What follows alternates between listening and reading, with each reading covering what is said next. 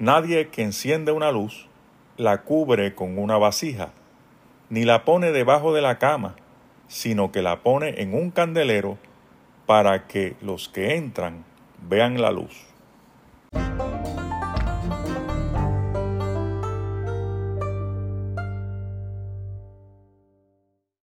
Conectando este pasaje con la parábola del sembrador que lo antecede, podemos comenzar con el resultado final de la semilla que cae en un buen terreno, y es que produce fruto para Dios con perseverancia. Entonces aquí Jesús nos habla de la luz y nos dice que nadie enciende una luz y la cubre con una vasija, ni tampoco la pone debajo de la cama sino que la ponen en un candelero para que los que entran vean la luz. Aquí Jesús usa el argumento reductio ad absurdum, que en buen español significa reducción al absurdo. Esto es demostrar que una proposición es verdadera porque de no serlo sería un absurdo. La luz debe exhibirse para iluminar en la oscuridad y no esconderse. Así que el efecto positivo de la palabra de Dios en la vida del hombre debe ser evidente a todos, de alguna forma u otra. El Salmo 119, versículo 105 dice, Lámpara es a mis pies tu palabra y lumbrera a mi camino.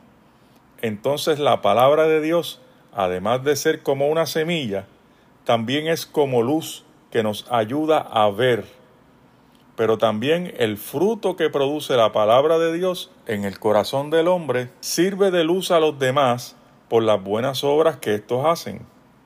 En Mateo 5:16 dice, Así alumbre vuestra luz delante de los hombres, para que vean vuestras buenas obras y glorifiquen a Dios.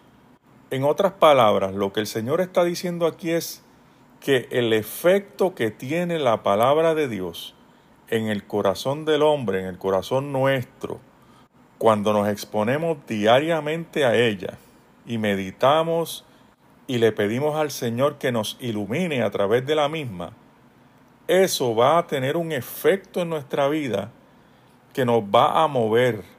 Va a ser el Espíritu Santo obrando en nosotros que nos va a mover a hacer cosas que le agradan a Él, es decir, hacer buenas obras y esas buenas obras van a ser vistas por las demás personas y esto los va a motivar a glorificar a Dios.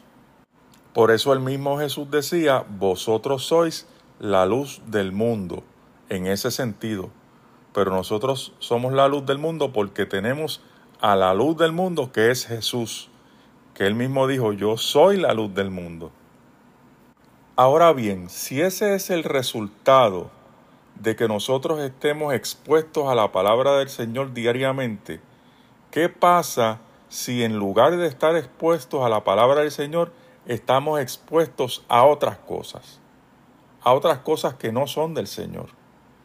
Programas de televisión, y no digo que sea malo, ¿verdad? Pero hay unos programas que tienen un contenido que es nocivo, tóxico, noticias, eh, de malas noticias, eh, programas de bochinche, material pornográfico, músicas con líricas pornográficas y que denigran a la mujer, chistes de doble sentido, artículos y revistas de queja, propaganda sectaria de partidos políticos, política barata, cosas que, que no están alineados con los valores y mejores intereses del reino de Dios involucrados en chismes, en celos, en contienda, todo ese tipo de cosas que entonces asalta nuestra mente y toma posesión de ella y nos daña el corazón, nos intoxica. Por eso es que necesitamos la luz de la palabra diariamente, la luz de Jesús en nuestra vida. Pero el Señor añade que no hay nada oculto que no haya de ser manifestado. Con esto quiere decir que las obras de cada cual manifestarán lo que hay en sus corazones y será evidente a todos. No hay que esmerarse en publicar las buenas obras, ni esconder las malas, pues todo se va a hacer manifiesto. Entonces la exhortación final, pon mucha atención en cómo escuchas la palabra de Dios, porque aquellos que escuchan con fe se les dará más.